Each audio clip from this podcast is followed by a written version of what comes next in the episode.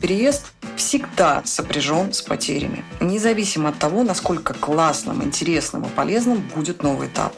Последние годы произошла крупнейшая волна эмиграции из России с момента распада Советского Союза. Вынужденная эмиграция всегда проживается тяжелее. Я выстраиваю свою жизнь, строю дом, и мне просто остается ждать, как кто-то придет и разрушит его. Есть даже страшный термин «социальная смерть». Всем привет! Меня зовут Мария, в пространстве соцсетей Нинар Мари. Я практикующий психолог, эк-терапевт и автор подкаста «Концерт под крышей». Песни переносят нас в воспоминания. Они зажигают нас эмоции, помогают снизить стресс и напряжение, являются частью нашего самоощущения. Любимые песни становятся саундтреками важных событий, переживаний, людей – в своем подкасте через знакомые всем песни я рассматриваю проблемы, страхи и тревоги, с которыми сталкиваются обычные люди.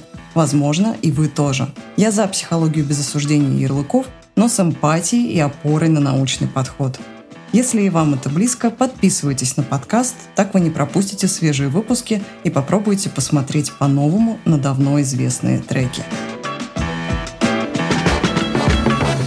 Друзья, это второй сезон подкаста, и в нем мы будем разбирать иностранные хиты. Первый эпизод о сингле, заслужившем большое количество наград. Золотой статус США, платина в Германии и Франции. И, конечно, не просто так я хочу рассматривать эту песню 2016 года. В ней поднимается очень болезненная для многих сейчас тема. Итак, Элис Мертон «No Roots».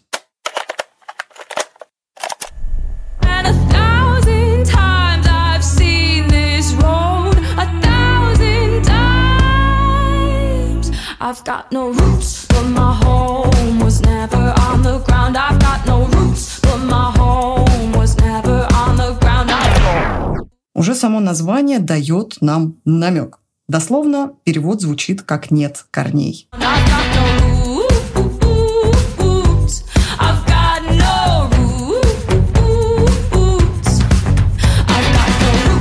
У меня нет корней. Фраза, которая бойко повторяется в песне много-много раз.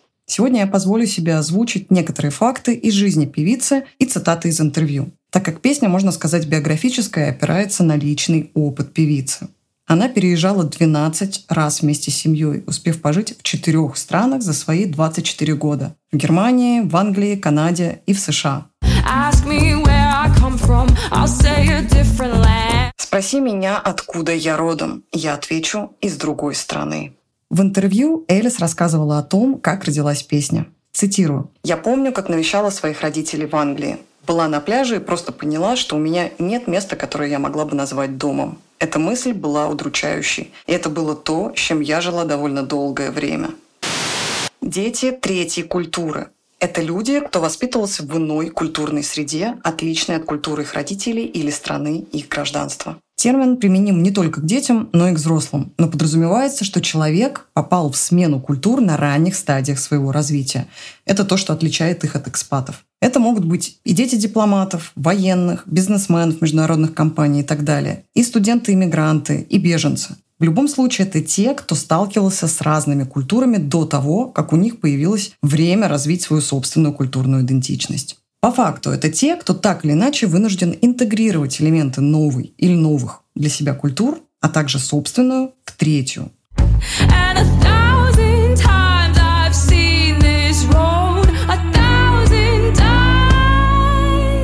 Тысячу раз я видела эту дорогу. Тысячу раз. И Элис — эталонный пример детей третьей культуры. Давайте посмотрим, с чем сталкивается человек, который вынужден в силу обстоятельств менять страну, менять культуру, менять свой привычный уклад жизни. Эмоциональные и психологические реалии, связанные со сменой страны проживания, часто приводят к чувству отсутствия корней.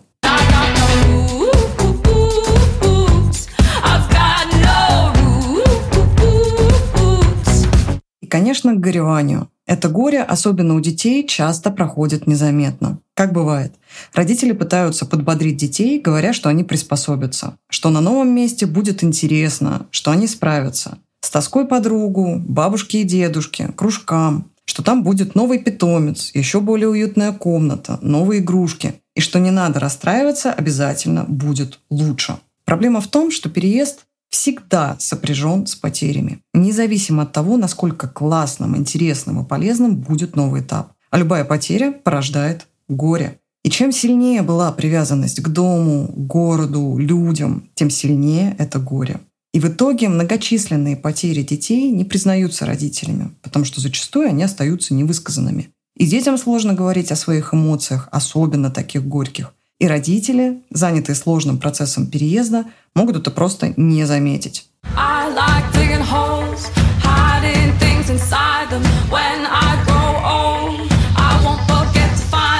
Я люблю рыть норки и прятать в них всякие вещички. Когда я состарюсь, надеюсь, я не забуду отыскать их. И здесь будто бы попытка, несмотря на бессилие, сохранить что-то ценное, создать свой маленький тайник и таким образом хоть как-то заземлиться, остаться в тех местах, где был. И пусть нет корней, но можно таким образом посадить свое сокровище в землю, как бобовое зернышко. В своем интервью журналу Rolling Stones Элис рассказывала, что перед каждым переездом она получала от своей мамы две коробки. Одну с вещами, которые можно оставить, другую с теми, которые нужно выбросить.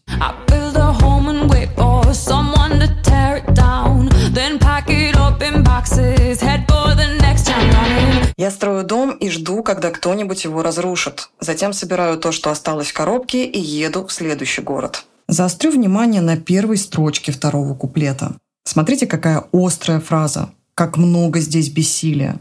Я выстраиваю свою жизнь, строю дом, и мне просто остается ждать, как кто-то придет и разрушит его.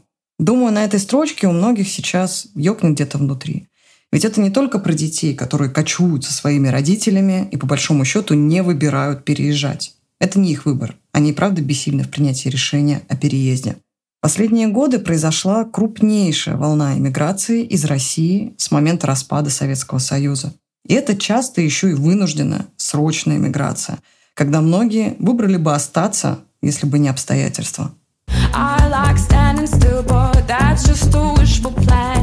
хотелось бы остаться на месте, но это лишь желанный план. Эмиграция — это радикальная смена всего языка и культуры, географии привычного климата, бытовых и пищевых привычек, стиля поведения, истории, местных традиций и обычаев, круга друзей, связи окружения, своих социальных ролей, а часто еще и профессии. Конечно, поднимается вопрос совмещения своего культурного наследия с обычаями и нормами другой страны. Это сложный, многоэтапный процесс, в том числе проходящий на уровне психики человека. Это большой стресс где параллельно нужно перестраивать огромное множество привычных процессов в сжатые сроки. Еще в 1954 году канадский антрополог Калерва Оберг ввел термин «культурный шок», описывающий воздействие на человека перемещение из знакомой культуры в незнакомую. Период культурного шока длится в норме от пары месяцев до нескольких лет. Естественно, есть пометка «в норме». Степень культурного шока и длительность адаптации человека к новой стране будут индивидуальными. И зависит это от множества факторов – возраста, образования, готовности к переменам и степени реализма своих ожиданий, от уровня тревожности, наличия друзей и знакомых в стране переезда, степени сходства между странами, своей и той, куда переезжаешь. Конечно же, от знания языка и обстоятельств переезда. Вынужденная иммиграция всегда проживается тяжелее. Конечно же, зрелый человек, который имеет семью, реализован профессионально, понимающий, кто он и какой он, будет проходить свою адаптацию к новой стране совсем иначе, нежели подросток, который только ищет себя. Итак, оказавшись в абсолютно новых условиях, человек ощущает конфликт старого и нового. Понятное и привычное, что помогало приспосабливаться к жизни, к обществу, исчезает. Появляется новое и неизвестное. При миграции теряются или трансформируются важные социальные связи. Есть даже страшный термин, описывающий это последствия миграции – социальная смерть. Ограничивается количество и качество контактов. Часть контактов переходит в онлайн, например. Появляется частичная изоляция. Большую часть прежнего социального «я» нужно будет пересоздавать. Пересматривается багаж знаний и опыта. Необходимо подтверждать образование, доказывать профессионализм, часто учиться заново. Будущее неопределенное, а связь с прошлым будто бы теряется. По факту утрачивается прежняя идентичность, то есть представление о себе, кто я, какой я, самоопределение в различных областях, внутренние ориентиры и приоритеты. а новая идентичность пока еще не сформирована. Отсюда это ощущение отсутствия корней, вырванных корней.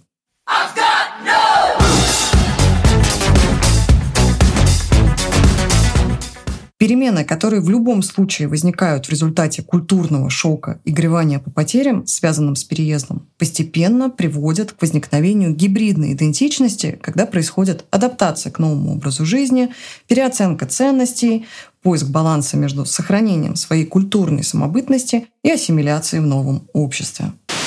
Статистика сурова. Исследования показывают, что среди иммигрантов первого поколения те, кто по факту сменил страну проживания, риск депрессии в несколько раз выше, чем у коренного населения.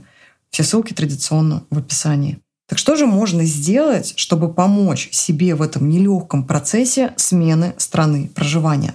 Общение, налаживание новых связей. Не зря ставлю это первым пунктом. По результатам гарвардского исследования близкие отношения с другими людьми – самый главный фактор, влияющий на ощущение счастья в долгосрочной перспективе. Отличный инструмент для адаптации на новом месте – это социальная поддержка. На потребность социализации в этот период необходимо обращать особое внимание. Созваниваться с родными и близкими, поддерживать важные контакты. Психолог – это также тот человек, который сможет помочь переварить и прожить свои эмоции. Встречаться с представителями своей диаспоры – это может помочь найти единомышленников, получить ответы на бытовые вопросы, избавиться от чувства изоляции. Безусловно, полезный ресурс, но замыкать коммуникацию только на своих земляках не стоит. Важно интегрироваться в новую среду, общаться с местными жителями. Да, первое время новые связи строятся с трудом. Для этого нужно время, инициатива, активность, знание языка. Как помочь себе в этом? Вспоминать про хобби и находить новое. Танцы, спорт, музеи, театры, квизы. Совместная деятельность располагает к знакомствам. Языковые курсы учеба. Можно подтянуть и навык владения иностранным языком. Без этого невозможна полноценная адаптация. А также завести все те же полезные знакомства. Побыть туристом в хорошем смысле этого слова. Проникнуться местной культурой, налаживать бытовые вопросы, изучить, где рядом аптека, где можно найти вкусный кофе, куда звонить в случае чрезвычайных ситуаций. Перейти в режим любопытного наблюдателя. В моей стране это было вот так, а как тут? И через разные эмоции, где-то удивление, где-то злость, где-то грусть, где-то через сопротивление, адаптироваться к новому. Планировать расписание, качественно отдыхать, ставить себе простые цели и ценить свой прогресс. Не требуйте от себя быстрых изменений и освоения в новой стране. Здесь не может быть единых для всех дедлайнов. Быть командой внутри своей семьи. На этом пункте чуть остановлюсь. Эмиграция часто подсвечивает проблемы в отношениях. Каждый проходит через трудный период, копится усталость, копятся негативные эмоции, и часто напряжение выплескивается на партнера. И вот вместо решения внешних проблем, коих очень много в этот период, мы начинаем сражаться в более безопасной и привычной обстановке с близким человеком. Важно оставаться вдвоем, в контакте, выносить в эту зону свои эмоции, напоминать друг другу о том, что интенсивность реакций соответствует тяжелому жизненному периоду, и все возникающие чувства, кажущиеся ненормальными, как раз-таки нормальны для этой ситуации. Что еще важно? Не отрицать реальность, не застревать, сидя на чемоданах, надеясь вернуться к прежней жизни, когда что-то изменится. Адаптироваться проще, если принять, что на данный момент реальность — это жизнь в настоящем моменте, интеграция в новое. Пусть это новое не устраивает вас на 100%. Помните о причине миграции. Да, в родной стране, городе было много ценного и важного. Об этом можно и нужно погрустить, постараться взять с собой то, что возможно. Но были и причины отъезда. Ведь это было принятое по определенным весомым причинам решения. И напоминание себе об этом может давать надежду на лучшее будущее и мотивацию проходить через все сложности адаптации. Касаемо детей, самый уязвимый возраст от 7 лет до подросткового периода, когда приходится адаптироваться еще и к новому школьному обучению. В этот период родителям важно следить за эмоциональным состоянием ребенка. Конечно, задача родителей — объяснить, ради чего семья меняет страну. Если есть возможность обозначить временные рамки, чтобы ребенок знал, что ему нужно адаптироваться на новом месте на какой-то конкретный срок. Это дает стабильность за счет понимания, сколько времени есть на новые знакомства и дружбу. Перед переездом важно готовить ребенка, по возможности вовлекать его в планирование переезда. Это уменьшит ощущение бесконтрольности происходящего. Важно помочь ребенку попрощаться. Часто, чтобы этого избежать, прощание, расставание может проходить у детей через конфликт. Родители могут помочь урегулировать эти конфликты с теми, кто важен, подтвердить значимость этих отношений. Это научит привязанности, тому, что прощаться не значит выбрасывать людей из своей жизни. У детей третьей культуры часто возникают трудности с привязанностью. Помогать выражать свои чувства, спрашивать о проблемах и о том, что беспокоит, легализовать эмоции. Важно постараться увидеть ситуацию глазами ребенка. Ну и, конечно, заботиться о своем психологическом состоянии. Оно влияет и на детей, и их восприятие ситуации. Конечно, изменения сопровождаются эмоциями. Это может быть тревога и страх, злость и гнев, бессилие, тоска и одиночество, вина. Мы неизбежно платим за переезд заметным периодом психологического напряжения и дискомфортом. В процессе иммиграции люди испытывают так называемый оккультуративный стресс. Этому важно дать место и время для отреагирования. Каждый это делает по-своему. Кому-то помогает активная деятельность, кому-то общение, кому-то спорт, хобби и творчество. Кто-то замедляется и пишет дневники, кто-то проходит это через проговаривание с партнером или терапию с психологом. А успехи в процессе адаптации, пусть даже самые незначительные, уже показывают, какие возможности скрыты в нас. И да, таким непростым способом мы можем узнать больше о себе, о том, как мы ведем себя в непривычных условиях, где наша граница возможностей и ограничений, и какими еще мы можем быть. I've got no roots, but my home was never on the ground. I've got no roots, but my home was never on the ground. У меня нет корней. Мой дом никогда не был на земле.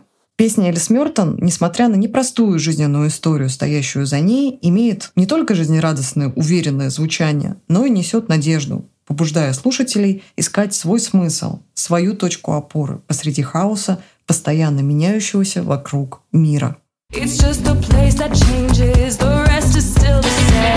Меняется только место, все остальное остается как прежде.